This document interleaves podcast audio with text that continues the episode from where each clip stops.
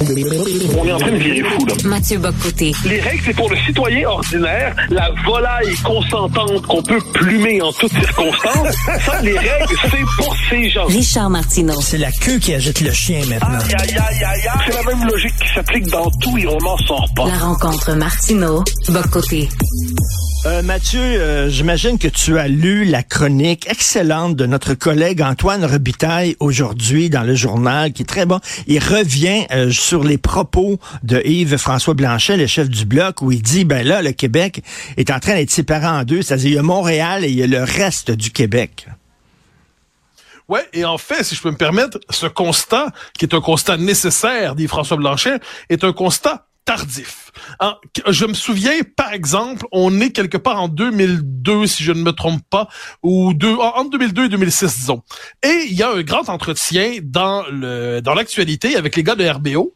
Et puis Guy Lepage dit à l'époque, je crois que c'est lui, à tout le moins sur les gars de RBO, il dit, je me sens beaucoup plus proche aujourd'hui de quelqu'un de Barcelone, de New York, de Londres, plutôt qu'un gars de Rivière-du-Loup, de Blainville, euh, de Lens-Saint-Jean et ainsi de suite. Alors, on aurait pu, euh, pas là, genre, je, euh, euh et tout ça. Alors là, qu'est-ce qui me frappe quand je lis ça à l'époque? Je dis, mais c'est, faut pas qu'il oublie, par exemple, un type qui a beaucoup de talent, galopage. Moi, je, je, je, fais pas, je fais pas partie des critiques les plus, euh, les plus impitoyables. Il faudrait pas qu'il oublie que s'il a fait son argent dans sa vie, puis s'il a eu tant de succès, c'est parce qu'il a été apprécié à Blainville, à Rivière-du-Loup, à Chicoutimi, et puis un peu partout dans le Québec francophone, puis il a beau se sentir plus proche du gars de Barcelone que du gars de Jonquière, en dernière instance, s'il a la position sociale privilégiée qui est la sienne, c'est parce qu'il est capable de rejoindre beaucoup de monde à Jonquière, un peu partout.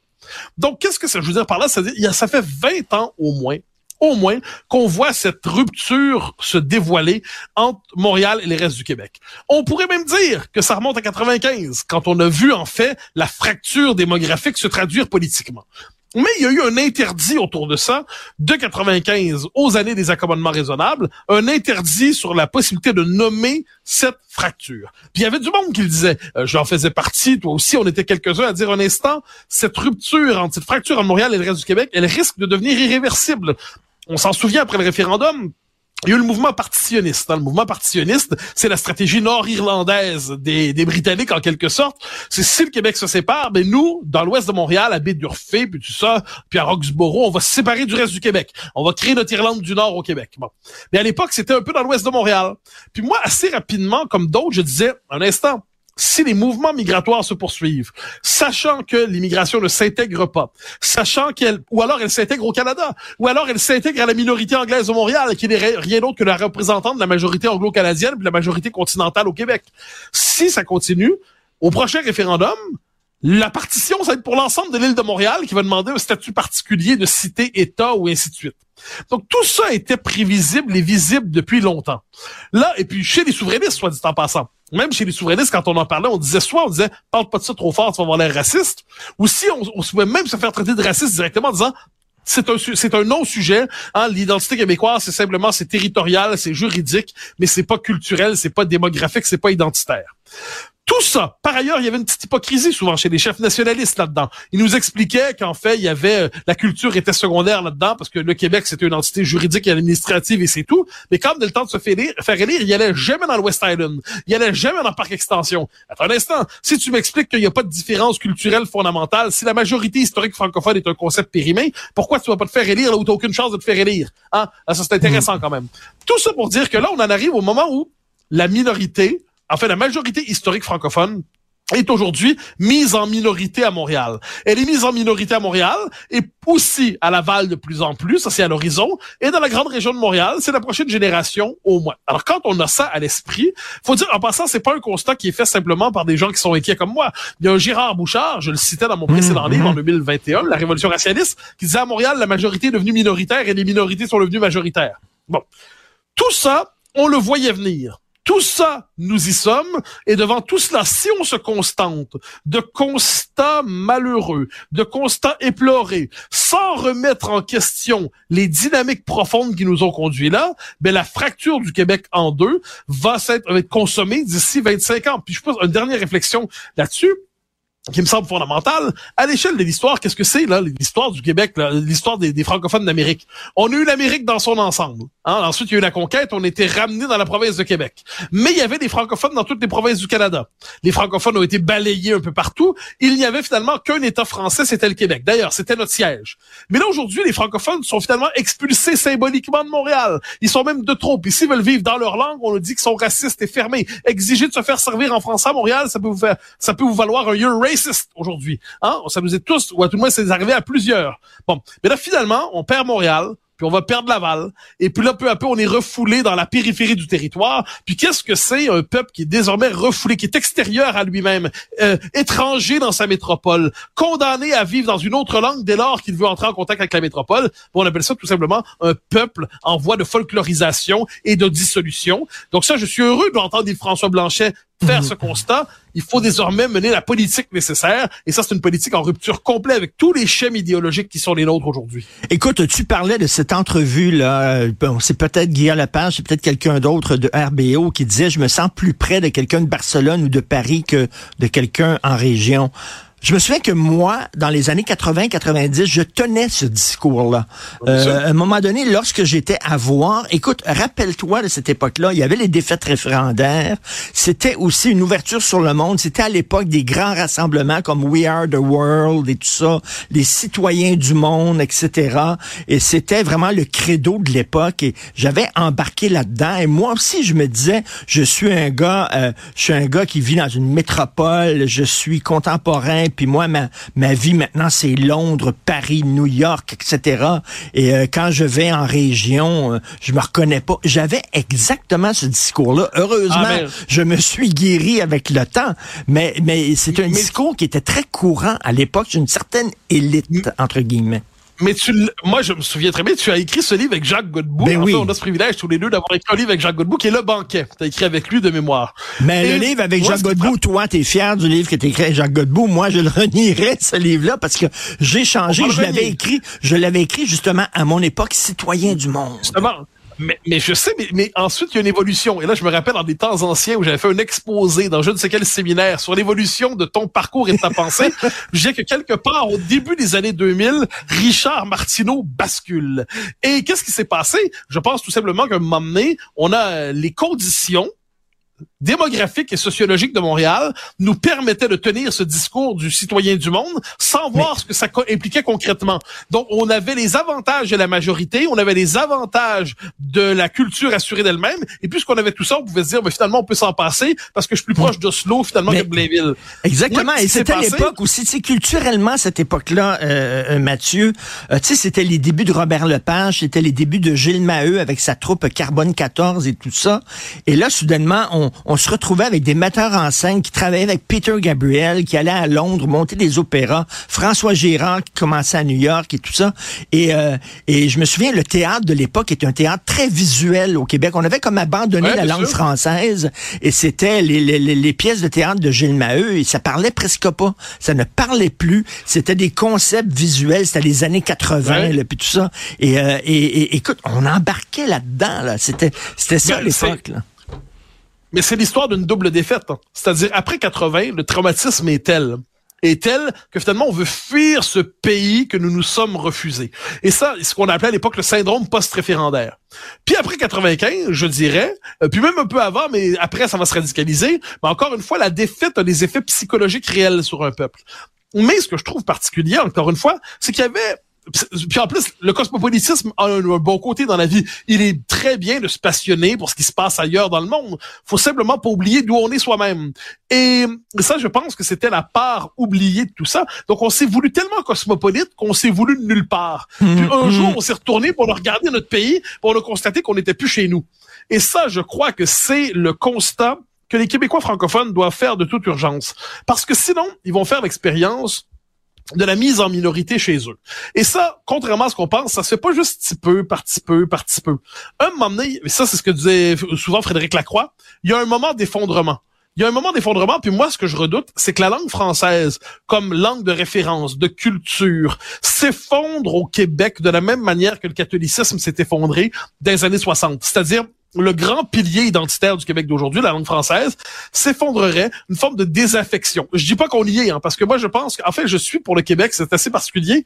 Je suis à court terme optimiste, la dynamique politique est favorable à l'indépendance. À moyen terme, inquiet et à long terme si ce qui doit se faire à court terme n'arrive pas mais absolument désespéré mais mais à long terme donc le, le court terme peut nous permettre de modifier le long terme mais je pense qu'une bonne partie de nos élites doivent se réconcilier avec l'idée que l'appartenance québécoise n'est pas une appartenance folklorique, c'est un ancrage existentiel qui nous permet d'habiter le monde. Permets-moi de donner un petit exemple de chez de de d'où je suis en ce moment en France. Euh, je parle très souvent sur les plateaux français du Québec. Hein. Puis j'en parle pas sur le mode, vous savez, dans ma cabane au Canada. Puis j'en parle pas sur le mode, nous on aime seul sirop d'érable. Euh, je, je je suis pas je, je, je suis pas toujours en train de siffloter Céline Dion. Bon, rien de tout ça. Mais mais je parle du Québec comme d'un mode d'accès au monde. C'est-à-dire c'est notre porte d'entrée dans le monde. C'est un point de contact entre deux continents. C'est un point de contact entre les deux rives de l'Atlantique. C'est un point de contact entre la France et les États-Unis. C'est une culture à part entière qui a vécu depuis quatre siècles un enracinement difficile en Amérique, depuis 250 ans qui résiste. Il y a beaucoup de leçons valables pour l'humanité qu'on peut retenir du Québec. Donc, c'est pas une identité à renier.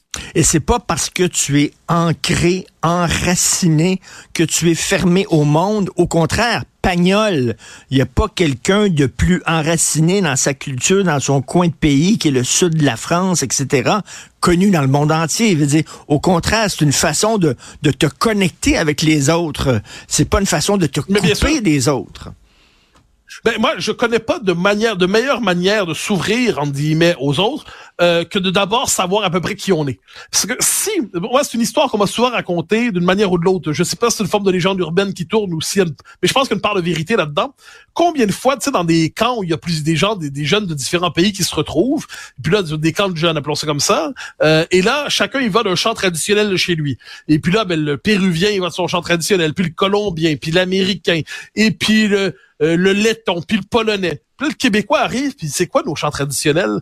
Vu qu'on a à peu près rompu avec tout ça depuis 1960. Ça, c'est moi la Révolution tranquille, je, je l'embrasse mais j'en vois néanmoins euh, la part d'ombre qui est le sacrifice de l'héritage. Puis souvent, ils se retrouvent à chanter des générations de mes aïeux. Ou peut-être qu'ils chantent une chanson des Cowboys fringants aujourd'hui.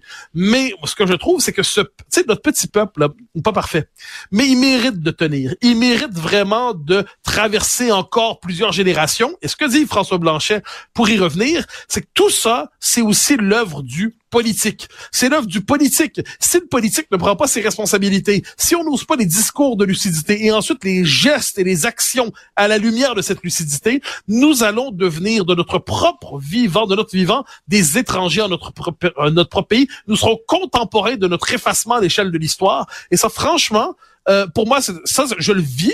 J'ai pas l'habitude d'être dans la confession, mais l'idée d'être contemporain de la disparition de mon peuple, je le vis comme une tragédie. Mmh. et je pense que beaucoup de Québécois devraient le vivre comme tel. Je parlais du texte d'Antoine Robitaille qui revient sur les propos des François Blanchet aujourd'hui. Il rappelle euh, ben, l'œuvre de ce philosophe anglais David Goodhart qui dit il y a les, il y a les somewhere et elle est anywhere. C'est-à-dire que dans notre société, il y a les gens qui sont ancrés, qui sont d'un endroit, d'une culture, et il y a les gens qui sont, au contraire, les, ce que j'appelais les citoyens du monde. dans les années 80, on les appelait comme ça. Mais, mais l'élite, en France, c'est la même chose. Il y a des gens, tu sais, ils sont, ils sont partout. Là. Ils ont, ils, travaillent sur Internet, ils se promènent, euh, ils sont toujours en deux jets et tout ça. Eux autres, ce sont des anywhere. Eux autres, ils n'ont plus de racines. Mais alors, il faut voir, hein. C'est ça, parce qu'on est dans une époque singulière où il est possible de conjuguer, justement, une plus grande mobilité, puis on s'en réjouira, et une appartenance. Mais le problème, c'est que hmm. souvent, ces élites, ces anywhere, ces élites mondialisées, euh, eh bien, préfèrent l'entre-soi d'une classe sociale privilégiée post-nationale, plutôt que la part d'exigence, mais aussi de joie qui vient avec l'appartenance à un même peuple, avec la part de loyauté civique et politique et culturelle qui vient avec ça. Et, mais on le voit en Europe on voit en Europe, il y a des élections européennes à l'horizon dans quelques mois, au mois de juin. Et là, il y a de plus en plus de formations politiques qui sont souvent diabolisées, qui cherchent à imposer le thème de l'enracinement en disant un instant, la liberté, c'est fondamental. La liberté de circuler, c'est fondamental. Mais est-ce qu'on pourrait au moins rajouter aussi à tout ça ce besoin d'enracinement qui est un besoin indéracinable de l'âme de l'homme, comme disait, euh, je pense que c'est Christopher Lash qui disait en l'empruntant Simone Veil. Euh, est-ce qu'on peut au moins conserver cette part d'enracinement, ou alors on va être des individus flottants, interchangeables, beige, standardisés, pâle et sans intérêt. Autrement dit, une forme de fin de carte parcours pour une civilisation devenue étrangère elle-même. Je reviens à l'entrevue que Philippe Couillard a accordée à la presse. Pas ça euh, particulièrement savoureux qu'il nous dit le nationaliste, c'est la fermeture entre soi, alors qu'il vit, lui, dans un petit village au lac Saint-Jean où il doit pas avoir beaucoup d'immigrants puis pas beaucoup d'anglophones. Je veux dire, est-ce qu'il, lui, il vit Ben, entre soi? Il vit dans la sécurité identitaire absolue. Donc, comme Ben ça, oui. je reproche pas. On peut habiter, euh, on peut habiter où on veut. Moi, je, je suis un nationaliste québécois ardent et combattant, et je suis, euh, je suis à la frontière du Myland, du plateau ou d'Outremont. Tu sais, c'est, c'est théorique. Pas, pas loin de la maison du chanoine Grou, à la rigueur, hein, pour sauver mon âme. mais, mais autrement dit, non, moi, c'est un coin que j'aime à Montréal. Je l'aime vraiment. Mais j'aime, autrement, moi, j'ai- rien contre le fait qu'on ait une métropole cosmopolite, mais c'est un cosmopolitisme sous le signe de la langue française et de la culture québécoise. Or, Philippe Couillard nous sermonne ensuite, il fait les choix euh, résidentiels qui sont les siens, mais moi, ce que je reproche, c'est pas où il habite.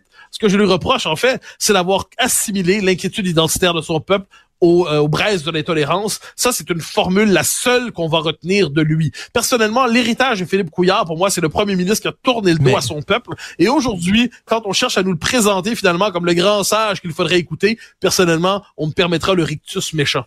Mais c'est drôle parce qu'on le présente là, justement comme quelqu'un qui nous met en garde contre les dangers du nationalisme. Et après ça, dans le même texte, on dit ah il vit dans un petit village au lac Saint-Jean et tout ça.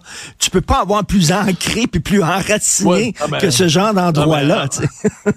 Non, mais il y a tout est là. Il y a le village au lac Saint-Jean, il y a le fait qu'on arrive chez eux, puis il y y a un sucre à crème euh, tout, tout mou qui nous attend. J'insiste, moi, j'ai rien contre ça. J'ai vraiment rien contre ça. Mais, mais cela dit, il me semble qu'il y a quelque chose chez lui, mais c'est probablement ça. C'est-à-dire, il vit dans une telle certitude identitaire qu'il est incapable de comprendre que l'ensemble du Québec vit pas dans la dynamique euh, culturelle et démographique euh, de Saint-Gérard de l'Artichaut, où j'ignore c'est quoi le nom de son village.